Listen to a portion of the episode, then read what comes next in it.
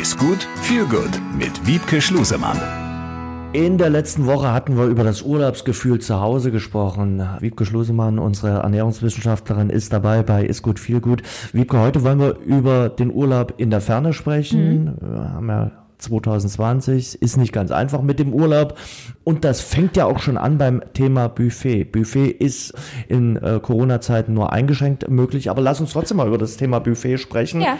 Das ist ja so ein, so ein Ding. Also am Buffet neige ich dazu, mir mehr drauf zu äh, tun, als ich Hunger habe. Was sind die wichtigsten Regeln für den gesundheitsbewussten Buffetgänger? Ja, wenn du die weißt, kannst du mir die gerne weitergeben. Ich neige auch dazu, am Buffet über die Stränge zu schlagen. Nein, also äh, Spaß beiseite. Ich glaube, das ist ganz natürlicher Instinkt, dass man, wenn man diese Riesenauswahl sieht, ähm, die man sich ja meist nicht jeden Tag gönnt, wie du schon sagst, zum Beispiel im Urlaub oder wenn ich mal sonntags brunchen gehe, dann sehe ich das und möchte eigentlich am liebsten alles essen. Und das ist, glaube ich, erstmal ganz natürlich. Da sollte man sich jetzt mal Punkt A schon mal nicht für verurteilen. Und dann sollte man sich aber überlegen, auf was habe ich jetzt gerade speziell Lust und dann sich vielleicht nicht von allen 20 Komponenten was draufladen, sondern sich ein paar Komponenten raussuchen, die auf den Teller packen, sich an den Tisch setzen und die erstmal in Ruhe essen und genießen. Und wenn man sich das so vor Augen hält, ist es ja dann auch meistens so, wenn man jetzt ein Hotelbuffet hat, dass man ja vielleicht auch eine Woche da ist dann muss man jetzt nicht jeden Tag in der Woche alles essen, dass man halt sagt, okay, heute esse ich die fünf Sachen. Also heute haue ich richtig rein beim ähm, Brötchenbuffet so, ne? Und esse Schinken und Käse. Und morgen möchte ich mich quer durch die Marmeladenvielfalt probieren. Und übermorgen möchte ich die ganzen verrückten Müsli-Sorten ausprobieren. So, aber dass man einfach sich bewusst macht, es geht jetzt nicht um Leben und Tod. Ich muss jetzt nicht meinen Speicher für die nächsten drei Jahre anfuttern. Ne? Ich glaube, da ist so schon der Grundgedanke, den man haben sollte. Und trotzdem beim Buffet, ich sag auch beim bezahlten Buffet, gibt's ja in äh, diversen Städten diese All-You-Can-Eat-Buffets, mhm. wo man, ich sag mal jetzt, vielleicht 30, 40 äh, Euro äh, hinlegt oder die Landeswährung dann und essen kann, so viel man will. Und dann hat man natürlich die psychologische Komponente im Kopf, na ja, ich muss ja auch äh, was auf den Teller tun, damit ich äh, dem Preis auch äh, gerecht werde. Und da setzt bei mir, also äh, entdecke ich bei mir niemals das normale Sättigungsgefühl ein, sondern ich esse dann wirklich, bis mir der Bauch weh tut. Und ich glaube, das geht auch allen so. Also da wird äh, gegessen, als gäbe es keinen Morgen mehr. Und wie sollte man da besser damit umgehen äh, und äh, wirklich sagen, okay, äh, man passt da auch ein bisschen auf die eigene äh, Ernährung und auf das eigene Wohlbefinden auf? Ja, genau. Ich glaube, da hast du auf jeden Fall einen wichtigen Punkt angesprochen, dass viele dann denken, okay, ich habe jetzt hier 12 Euro gezahlt, ich habe hier, also je nachdem, wenn es zum Beispiel Frühstück ist, wenn es Abendessen ist, ich habe hier 40 Euro bezahlt, jetzt möchte ich aber für mein Geld auch was genau. bekommen. So, und da fängt dann schon die erste Frage an. Kann dieses Restaurant wirklich eine gute Qualität liefern, wenn ich hier für 40 Euro so viel essen kann, wie ich will? Da muss ich fragen, ist mir dann wichtiger, wenig Geld zu zahlen und dafür maximal viel zu kriegen und mich danach nicht mehr bewegen zu können? Oder gehe ich in ein Restaurant, wo es kein Buffet gibt, wo ich mir für 40 Euro gezielt ein Gericht auswähle, weiß, das ist eine gute Qualität und danach fühle ich mich gut und kann danach vielleicht noch ein Trinken gehen und ähm, muss mich nicht erstmal zwei Stunden auf die Couch legen, um wieder klarzukommen. Da, glaube ich, muss man sich so sein, seinem Ziel ein bisschen bewusst werden. Ne? Also das ist auch gerade bei so äh, diesen Massenbuffets der Qualitätspunkt einfach, den sollte man da einfach beachten. Jetzt Urlaub im Ausland, äh, Urlaub in anderen Regionen, sollte man da nur das essen, was einer kennt, oder sollte man auch mal ausprobieren, was für das Land äh, typisch ist, wo man aber vielleicht ja, noch keine Erfahrung damit gemacht hat? Das ist ja jeder auch unterschiedlich. Ja, da sollte man vielleicht, je nachdem, wo man ist, die Kohletabletten mit dabei haben, wenn das, dieses Ausprobieren schief geht. Ich bin generell dafür, ähm, dass man die landestypische Küche ausprobieren sollte.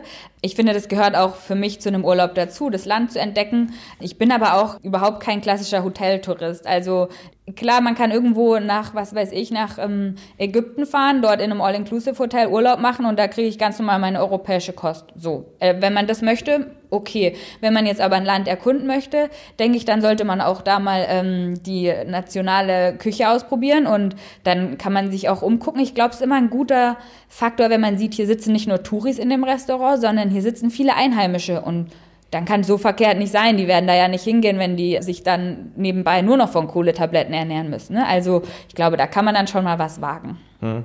Worauf sollte man aufpassen, wenn man sich äh, ja, Restaurant, eine Schnellküche oder irgendwas aussucht? Du hast jetzt schon einen Tipp gegeben. Wenn viele Einheimische dort sitzen, ist es immer ein guter Indikator. Vielleicht, wenn es auch eine gute Bewertung gibt äh, bei dem einen oder anderen Reiseportal, ist es auch nicht unbedingt schlecht. Genau, das ist ein guter Punkt. Da kann man auf jeden Fall mal auf ähm, einschlägigen Seiten mal nachgucken. Da gibt es Bewertungsprogramme. Ähm, Dann würde ich zum Beispiel in, einer, äh, in einem touristischen Ort oder in einem Urlaubsort jetzt nicht unbedingt auf diese klassische Fressmeile gehen, ne? weil da geht es einfach darum, möglichst viele Touris reinzulocken und mit ähm, wenig finanziellem Aufwand, wenig Warenwert, möglichst großen Ertrag zu bekommen. Und dann lieber mal zwei Gassen weitergehen und gucken, hier ist äh, vielleicht so ein bisschen abgelegener Gastronom, der dann vielleicht mehr auf die Qualität achtet, wo ich dann vielleicht fünf Euro mehr bezahle, aber dort dann sicher einen schönen Abend verbringe, gute Qualität bekomme, einheimische Küche, vielleicht noch einen Koch dabei habe, der mal rauskommt aus der Küche und dann noch seine Späßchen macht, einen Wein dazu empfiehlt. Ich glaube, das rundet so einen Urlaubsabend für mich ab, da hat aber auch jeder andere Ansprüche. Und dann ist auch so dieses Thema Hygiene und Sauberkeit. Einfach mal so ein bisschen rumgucken, sieht es so aus, als möchte ich hier essen oder nicht. Also ich glaube, das muss man auf seine Intuition hören. Wobei man da auch, glaube ich, von Land zu Land immer Unterschiede machen muss. Äh. Da gibt es äh, definitiv Länder, wo es vielleicht jetzt nicht die deutsche Gründlichkeit ist, wo man trotzdem richtig gut essen kann ja. und äh, wo es äh, auch äh, man keine Kohlentabletten danach äh, braucht. Äh, Stichwort, äh, du hast gerade gesagt, manchmal kommt der Koch raus. Äh, der Koch will einem dann auch Gutes tun und tut vielleicht noch eine Kelle mehr drauf auf den Teller und da merkt man dann auch nicht unbedingt das Sättigungsgefühl und will den Koch natürlich zufriedenstellen und ja. isst dann auch auf. Ja, wie macht man das? Also das gibt ja auch Länder, wo wirklich eigentlich die Portion für zwei Abendbrote draufstehen. Ja, das ist dann ganz schwierige, äh, schwierig die Balance zu finden zwischen äh, angebrachter Höflichkeit und wie äh, möchte ich, wie gut möchte ich es meinem Körper ähm, tun. Ja, schwierig. Ich glaube, da gibt's keine, äh, keine Geheimformel für ich glaube, dem einen oder anderen Koch kann man vermitteln, dass das Essen wirklich super lecker war, aber man einfach nichts mehr schafft und deswegen auch gerne was übrig bleibt. Oder man lässt sich's einpacken. Mhm. Das ist ja auch ganz häufig die Möglichkeit, dass man sagt, hey, gib's mir mit, es war wirklich super lecker und ähm, auch damit kann man vermitteln, es hat mir geschmeckt, aber ich bin einfach satt. Das beliebte Doggy Bag. Äh, zum Schluss genau. dann noch, es gibt in äh, bestimmten Ländern ganz unterschiedliche Essenszeiten, gerade was den Abend betrifft. Es gibt auch unterschiedliche Essenskulturen. Lass uns nochmal über den Abend sprechen. Gerade in Südeuropa ist es ja so gang und gäbe, dass man viel später isst. Mhm. Wenn man jetzt hier gewohnt ist, in, in, in Deutschland 18 Uhr Abendbrot einzunehmen, da gucken einen die, die, die Spanier schief an, die sagen, da trinken wir Kaffee, vielleicht noch den späten Kaffee. Äh, wie kriegt man das hin, dass man da vielleicht für zwei Wochen dann seinen eigenen Rhythmus umstellt?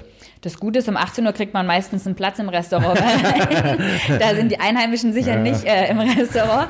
Nee, man hat, glaube ich, auch im Urlaub einfach keinen Arbeitsalltag, mhm. sondern man hat einen anderen Tagesablauf und man ist länger unterwegs, man geht später schlafen.